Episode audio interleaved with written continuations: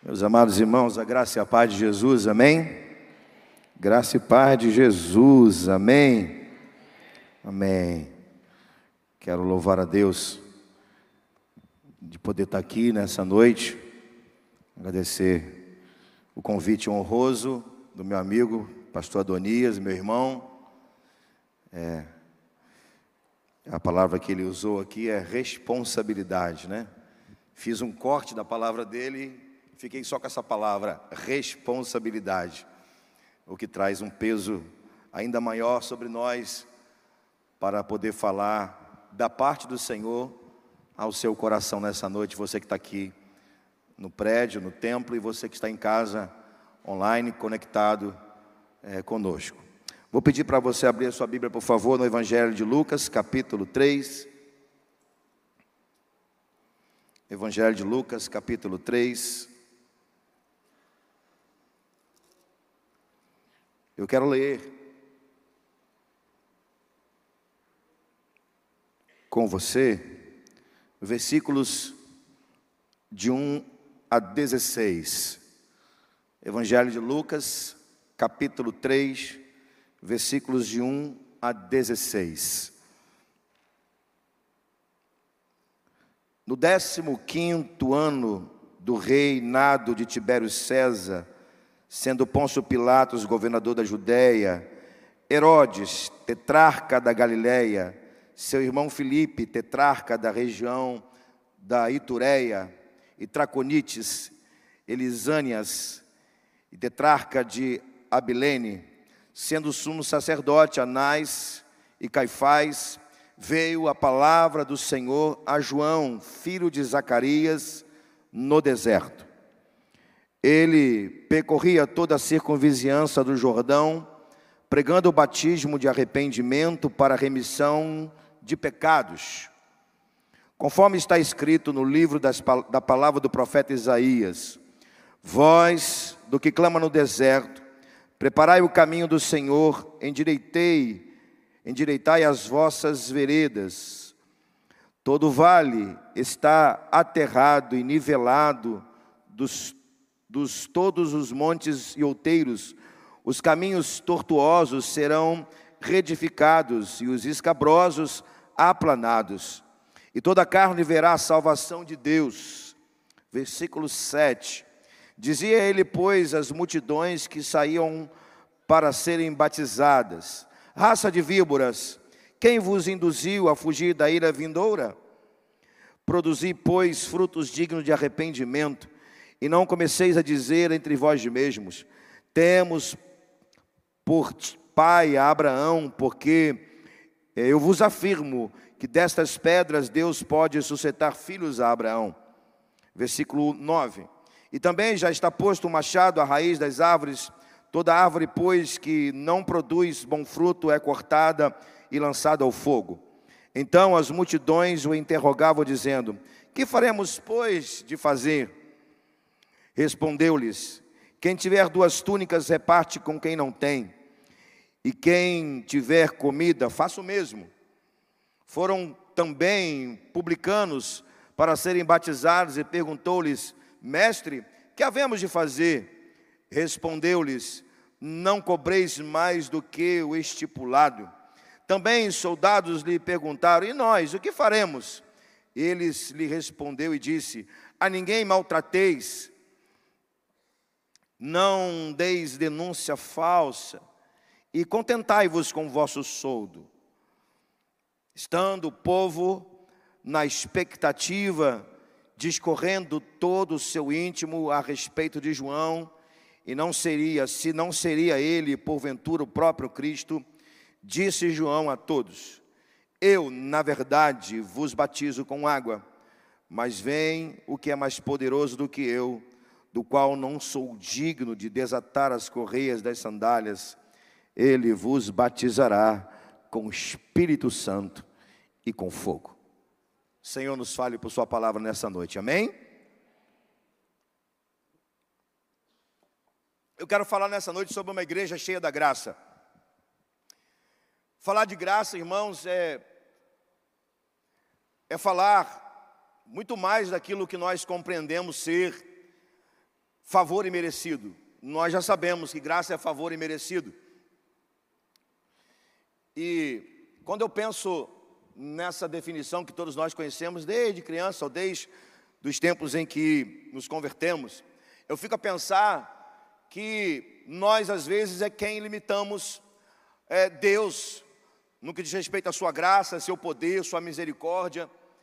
É, pensando nessa definição de graça, favor imerecido, às vezes nós paramos nessa definição e achamos o seguinte: eu já recebi de Deus a graça, é um favor imerecido, eu já sou salvo, estou satisfeito, eu estou tranquilo, estou bem, já recebi a minha salvação.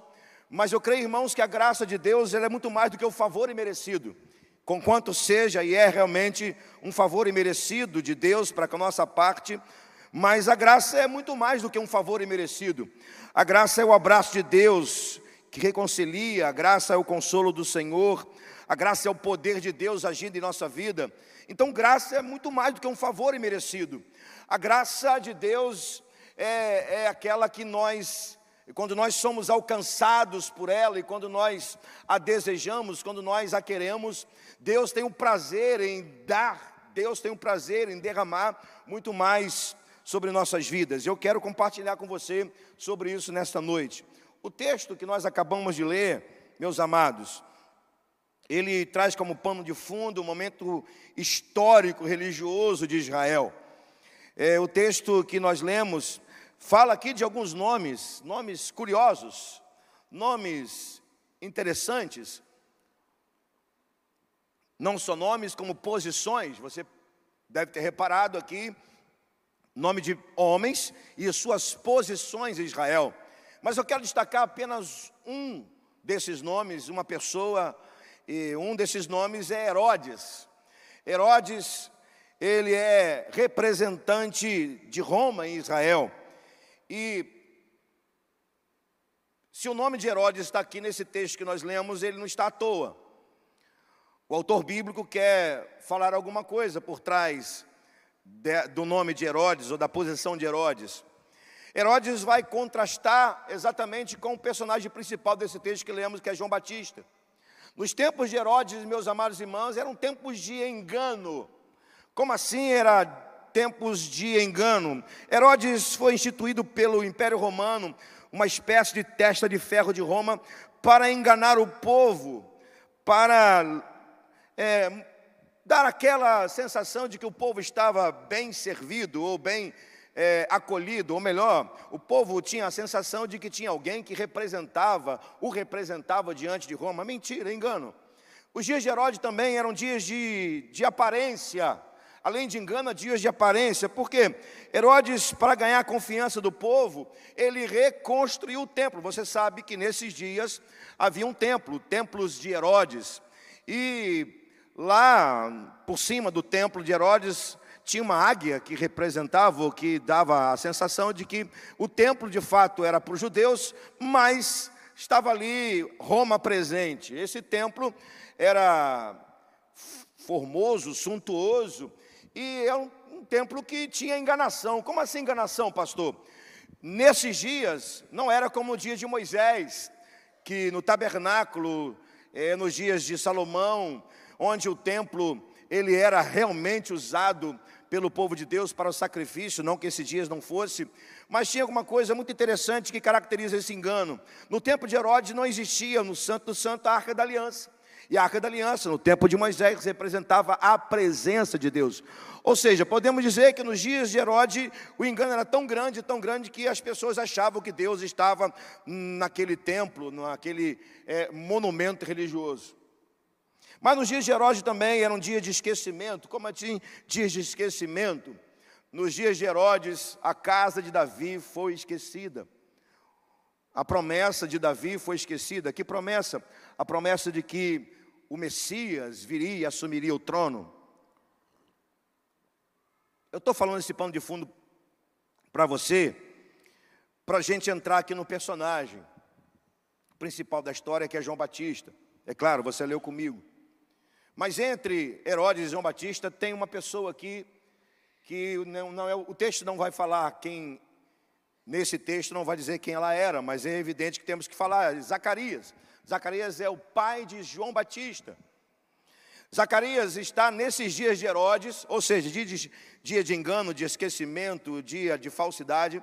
Ele está aguardando um dia especial. Que dia especial? O dia de ser, é, exercer o seu serviço na casa de Deus, o seu serviço no templo. E era muito difícil, porque nesses dias havia 24 turnos, é, 24 famílias, é, e para um sacerdote exercer o seu trabalho, a sua função, iria demorar muito, afinal de contas, eram 25 mil sacerdotes naqueles tempos. Mas João Batista está aqui esperando, ou perdão, Zacarias está esperando sua hora. E ele, Isabel, sua esposa, estão em casa orando, esperando o momento certo de Deus falar. Então, acontece que no dia em que, João, que Zacarias está servindo na casa de Deus, o anjo do Senhor aparece a ele e diz que ele vai ser pai de um menino chamado João Batista, e a sua mãe então está grávida, ela tem um filho.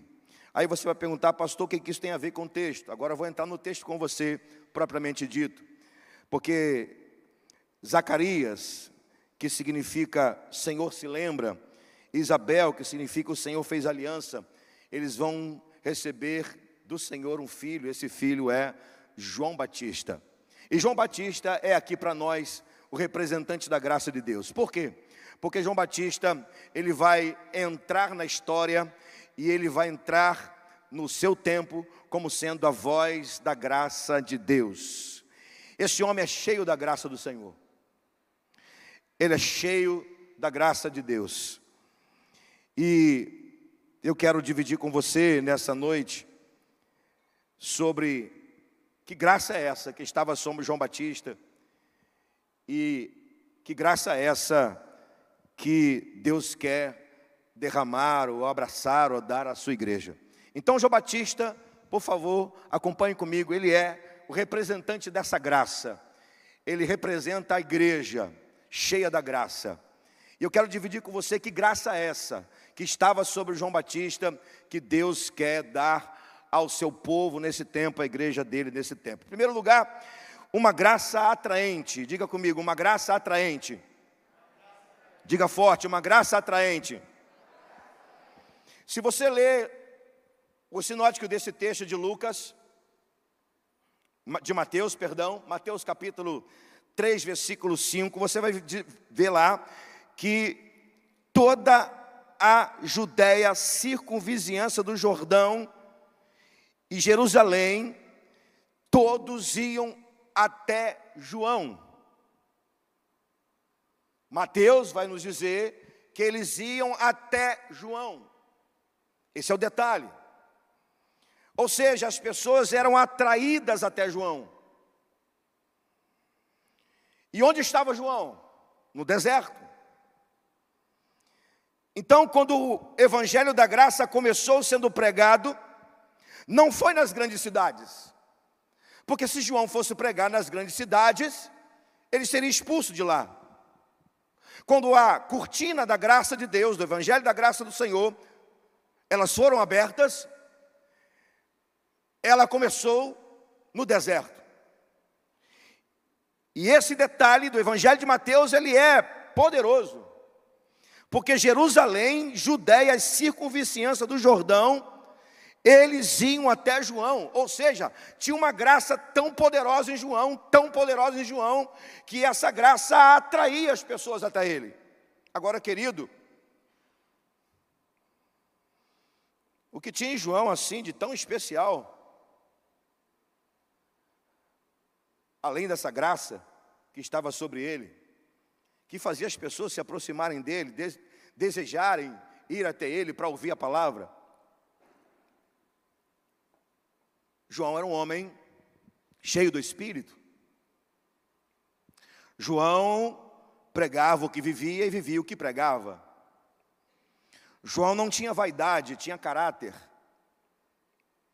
João tinha palavras certas que as pessoas precisavam ouvir, não que elas queriam ouvir. Olha isso. Ele está no deserto, então, o evangelho do reino, quando as cortinas foram abertas, pela graça de Deus, não começou em Jerusalém, começou no deserto. Então, essa graça atraía as pessoas. A grande pergunta que eu quero fazer a você nessa noite é: que tipo de pessoa que você é?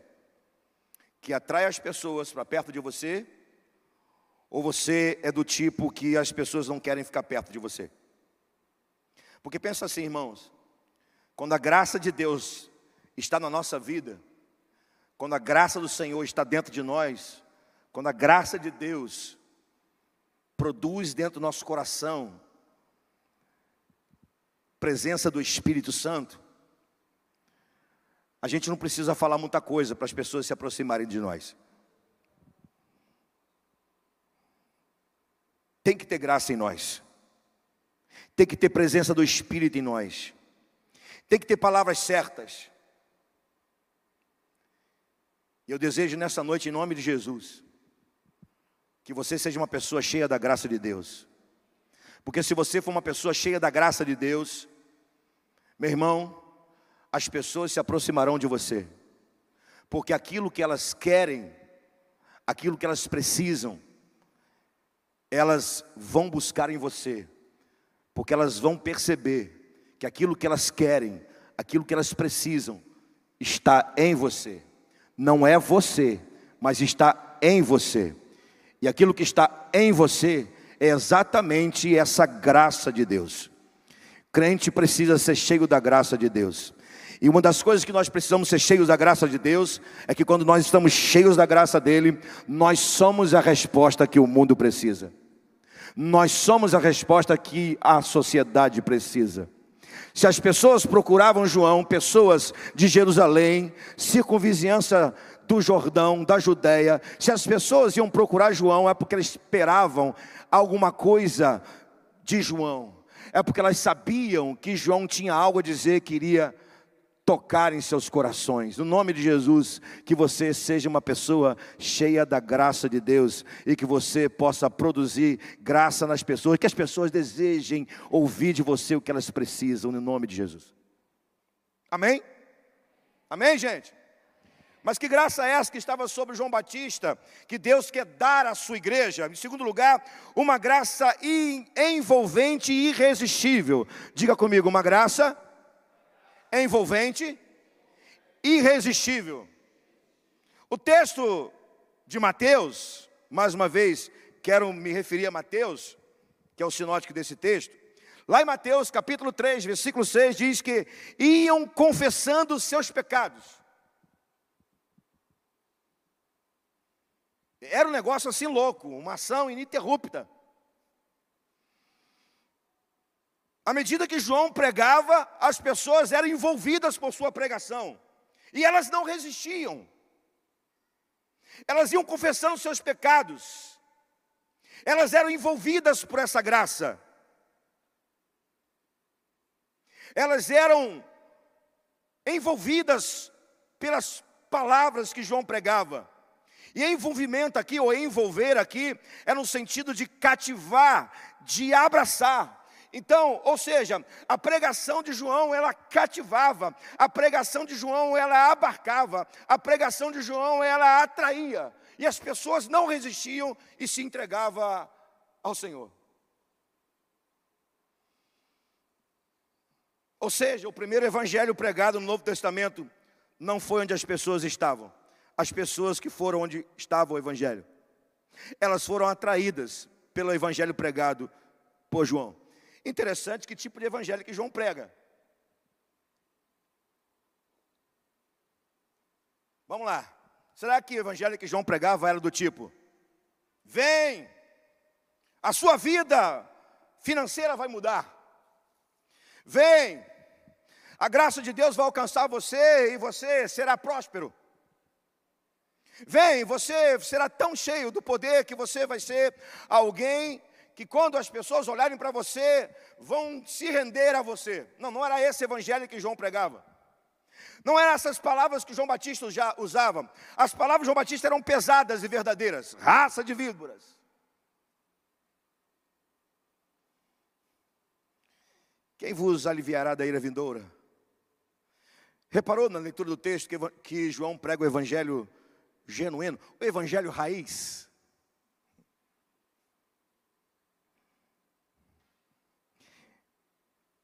Isso me leva a pensar o seguinte: eu não preciso negociar o evangelho. Nós não precisamos mudar a pregação do evangelho.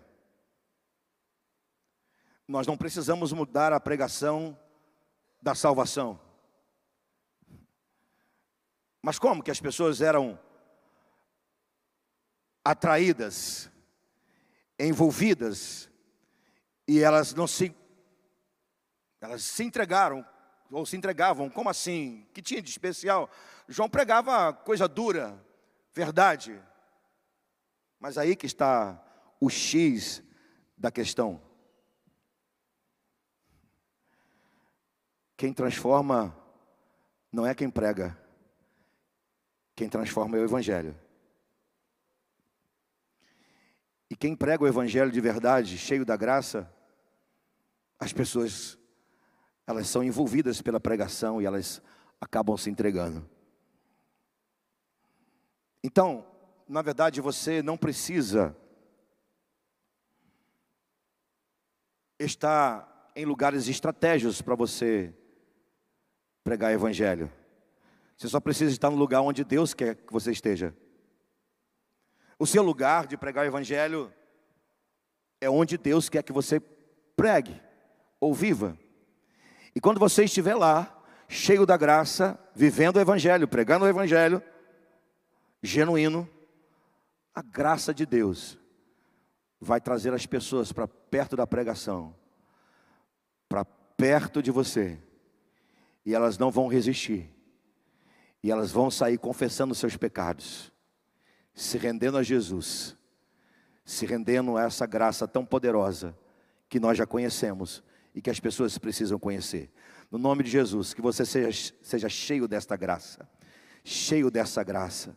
E tão cheio dessa graça, tão cheio dessa graça você vai ser, que quando você abrir a boca para pregar o evangelho genuíno, Mateus, ou melhor, João 3,16, João 14,6, evangelho simples e puro, as pessoas não vão resistir, elas vão entregar a Jesus, elas vão confessar seus pecados, isso é graça.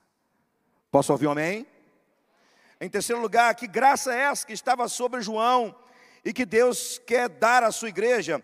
Diga comigo, uma graça transformadora. Diga forte, uma graça transformadora. Olha isso. Uma graça que atrai, uma graça que envolve e que torna as pessoas desejosas de se render e agora o texto vai dizer, estamos em Lucas agora, do, do versículo 10 ao versículo 14, que as multidões começaram a perguntar a João, e agora, João? O que, que a gente faz? Além das multidões, os soldados começaram a perguntar, e agora, João? Os publicanos começaram a perguntar João: e agora? Fomos batizados, e agora? E João vai dando a resposta. E as respostas de João diz respeito à mudança de caráter. Vamos a um exemplo só? Versículo 12: Foram também publicanos para serem batizados e perguntaram: Mestre, que havemos de fazer? Por que, que eles estão perguntando a João? O que, que a gente faz? Porque eles querem mudança, transformação. E João vai dizer: não cobreis mais do que está estipulado. Que, que significa isso? Agora você precisa ser diferente. Você precisa viver o que você acabou de confessar. O que, que está, o que, que está na nossa frente, esses versículos? que graça, a graça de Deus, ela transforma o pecador, ela transforma as pessoas.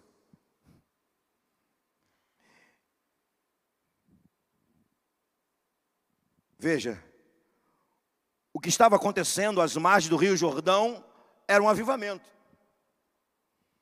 Por que era um avivamento? Porque quem havia pregado genuinamente o Evangelho estava cheio do Espírito, havia anseio de Deus no coração das pessoas, havia temor, havia quebrantamento, havia arrependimento, confissão de pecados, e as margens do Rio Jordão, a graça foi tão intensa, o avivamento foi tão intenso que as pessoas queriam transformação. Isso é avivamento. Vê se não é avivamento. Quem prega está cheio do Espírito. Quem prega, pega a palavra de verdade. Quem prega, está batizando. As pessoas estão confessando seus pecados. As pessoas estão tendo temor. As pessoas estão querendo transformação. Ou seja, as margens do Rio Jordão estava tendo um avivamento. É isso que Deus quer fazer em nossos dias. É isso que Deus quer fazer nas nossas igrejas. É isso que Deus quer fazer aqui. É isso que Deus quer fazer na cidade de Campos. É isso que Deus quer fazer através da sua vida. Produzir um grande avivamento. E um grande avivamento, vai dar em que ponto? Transformação. Mudança. Que você seja cheio dessa graça. E que essa graça em você possa levar as pessoas a desejarem transformação. No nome de Jesus. Amém? Em último lugar, que graça é essa que havia em João Batista e que Deus quer dar à sua igreja? Diga comigo, uma graça provocante. Diga comigo, uma graça provocante. Versículo 15.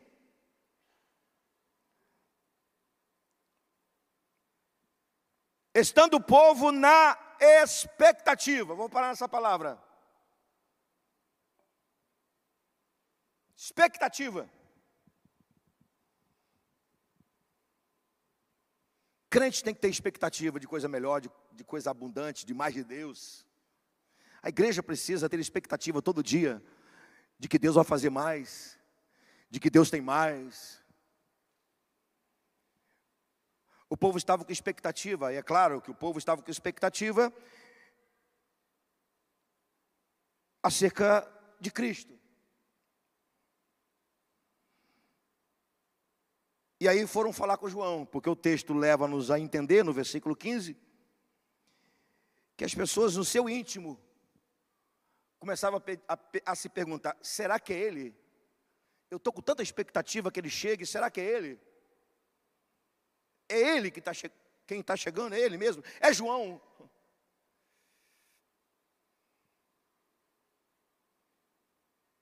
Olha o que te, o texto está dizendo para nós o povo estava se perguntando no íntimo a respeito de João, se não seria ele o Cristo.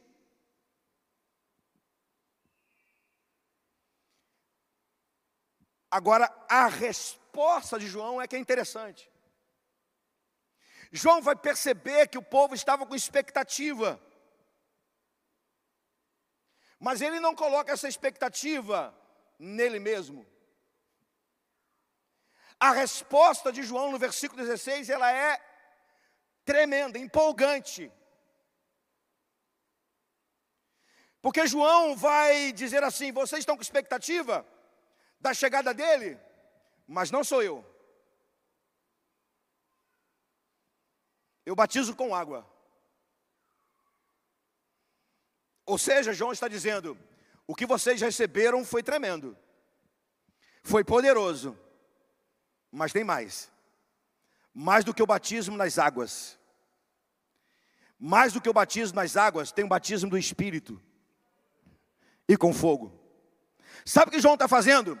Ele está colocando expectativa no, no povo, nas pessoas que acabaram de se batizar.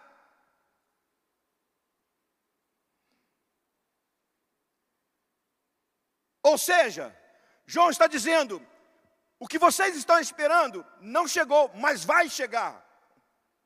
Por isso que eu vos afirmo que a graça de Deus nos leva a ter grandes expectativas.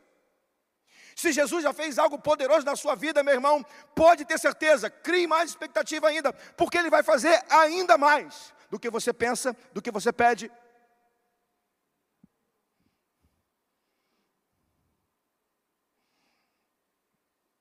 Interessante que tem gente que, ao invés de criar expectativa no outro, joga água fria, né?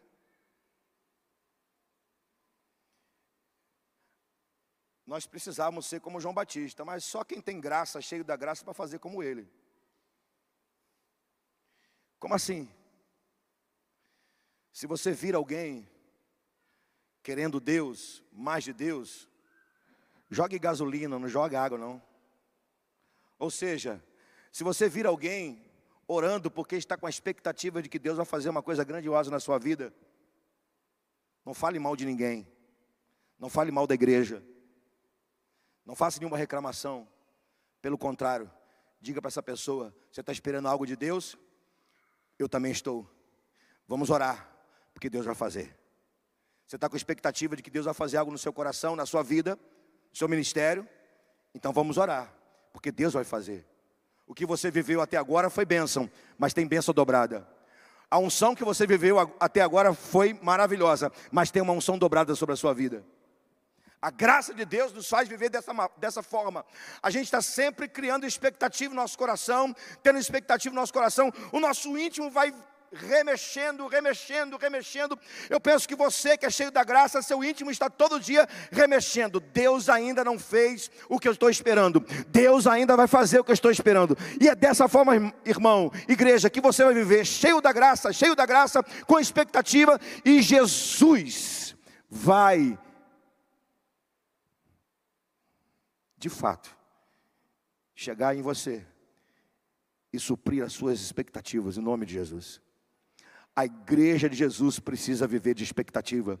Que tipo de expectativa? Deus tem mais para fazer. Jesus vai fazer muito mais do que ele fez.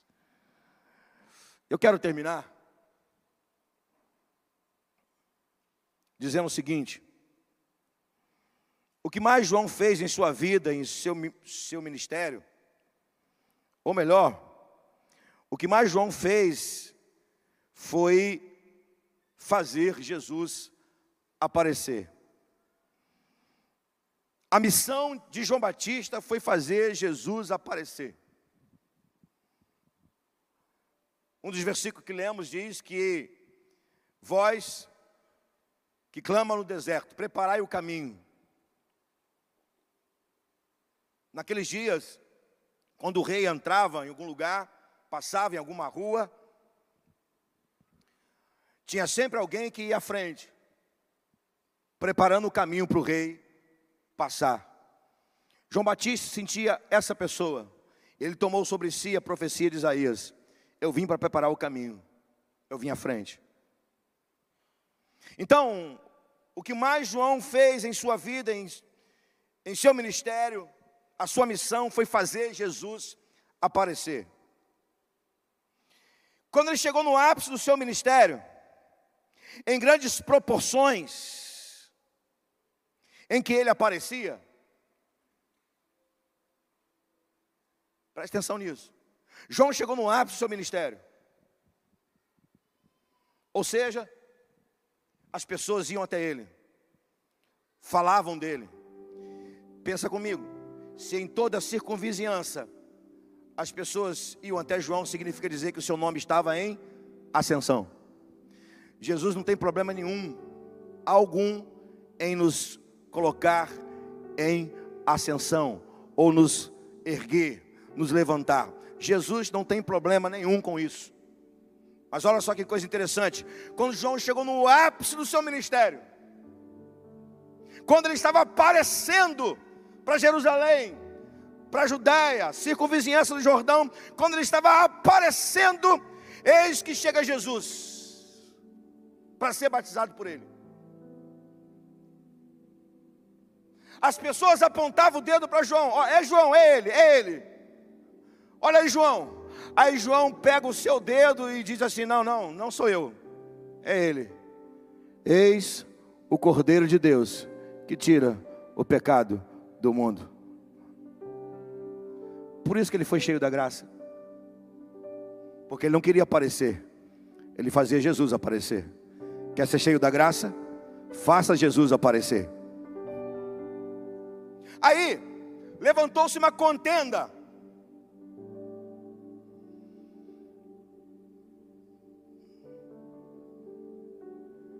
qual contenda? Parece igreja mesmo, né? É igreja. Quem batiza mais? Quem batiza mais?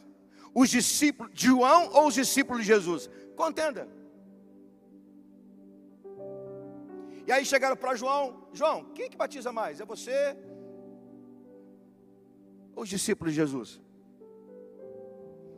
Por isso que João era cheio da graça, irmão. A resposta de João: quem batiza mais?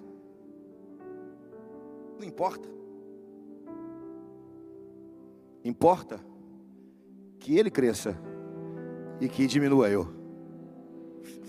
Você está entendendo? Por que, que João era tão cheio da graça? Ele era cheio da graça porque Jesus é que tinha que aparecer.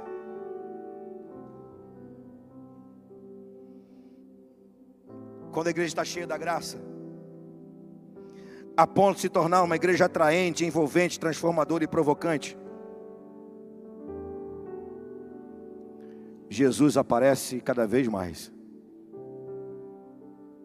E quando Jesus aparece cada vez mais, irmãos, mais e mais a graça vai sendo transbordante na vida da igreja. Eu quero terminar dizendo o seguinte: a graça enche, mas a graça também transborda. Esse é o propósito da graça. Olha aqui para mim, estou terminando. O propósito da graça é encher, mas é também transbordar. Por quê, pastor? É simples. A graça te enche para você ser salvo, mas ela quer transbordar para você pregar a salvação com quem não tem, para você abençoar as pessoas. Simples. A graça te enche para te dar a salvação, mas ela flui. E fluir, irmão, não é de fora para dentro, é de dentro para fora. Então a graça que estava em João, ela era uma graça de dentro para fora tão graça, tão graça de dentro para fora, que as pessoas iam até ele, que as pessoas não resistiam à sua pregação, que as pessoas eram envolvidas pela sua pregação, que as pessoas confessavam seus pecados, que as pessoas buscavam transformação e as pessoas criavam expectativa. Tem mais, ele vai chegar, ele vai chegar, ele vai chegar. Eu desejo, meu irmão, essa graça para você que você seja tão cheio dessa graça, tão cheio dessa graça, tão cheio dessa graça, que ela vai transbordando, transbordando, transbordando, transbordando, e quando ela transbordar, você vai experimentar, você vai ver. A graça que encheu você, encher outro, a graça que abençoa você, abençoa, abençoar outro, a graça que dá poder e unção para você, dá poder e unção para outro. A graça que cura você, cura outro. Eu quero perguntar a você nessa noite, em nome de Jesus: você quer ou não quer ser cheio da graça? Essa é a pergunta que eu faço a você. Quer ser cheio da graça? Pastor, eu quero ser cheio dessa graça. Você não precisa ter título, você não precisa ter posição, você só precisa desejar.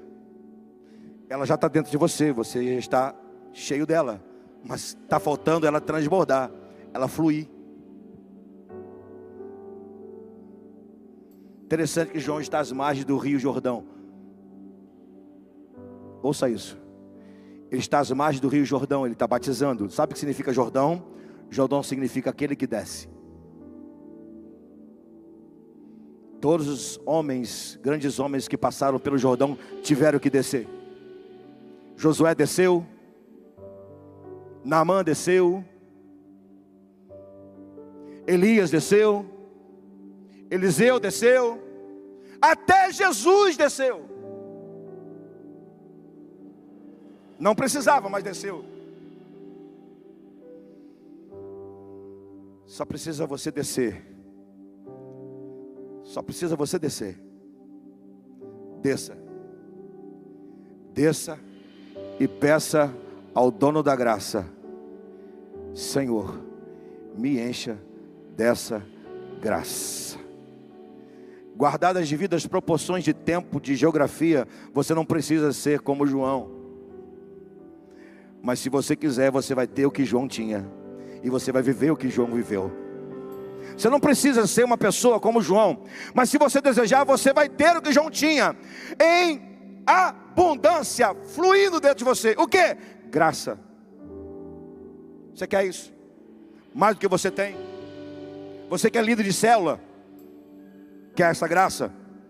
Para sua célula cada vez mais ver pessoas chegando, as pessoas sendo atraídas para sua célula, e lá ela começar a ouvir a palavra, não aguentar e se render, se entregar, confessar pecado, ser cheio do poder de Deus, da graça de Deus, e ela desejar cada vez mais ser, serem sacudidas pelo poder de Deus. Você quer isso sobre a sua vida? Você só precisa descer. Descer aonde? Descer para que lugar? Não é para o Rio Jordão, irmão. É para os pés de Jesus Cristo. Porque Ele é, segundo o Tito, a graça que se há manifestado. Ele está aqui nessa noite, pronto para dar essa graça para você. Você a quer? Baixe sua cabeça, feche seus olhos. Nessa noite de quinta-feira, tem uma graça especial dentro de você e essa graça, se você desejar, ela vai fluir do seu interior como rios de água viva. Se você quer essa graça, você vai orar comigo e depois você vai vir para o altar e nós vamos orar. Você não precisa dizer em voz alta.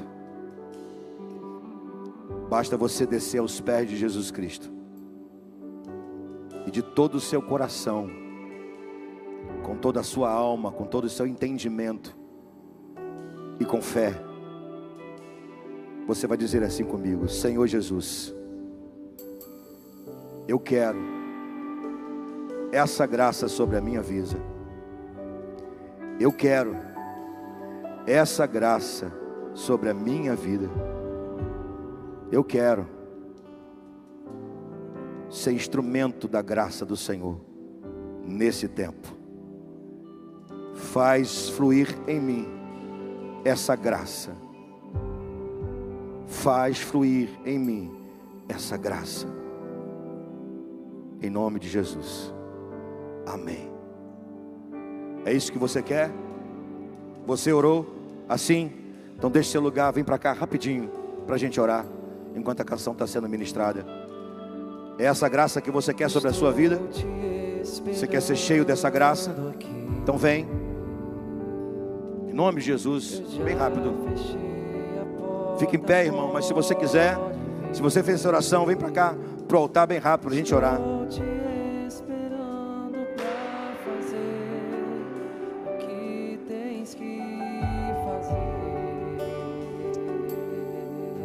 Senhor, eu quero essa graça que estava sobre João Batista, que estava sobre Jesus, que estava sobre os apóstolos, que estava sobre os homens, as mulheres da história, essa graça eu quero sobre a minha vida.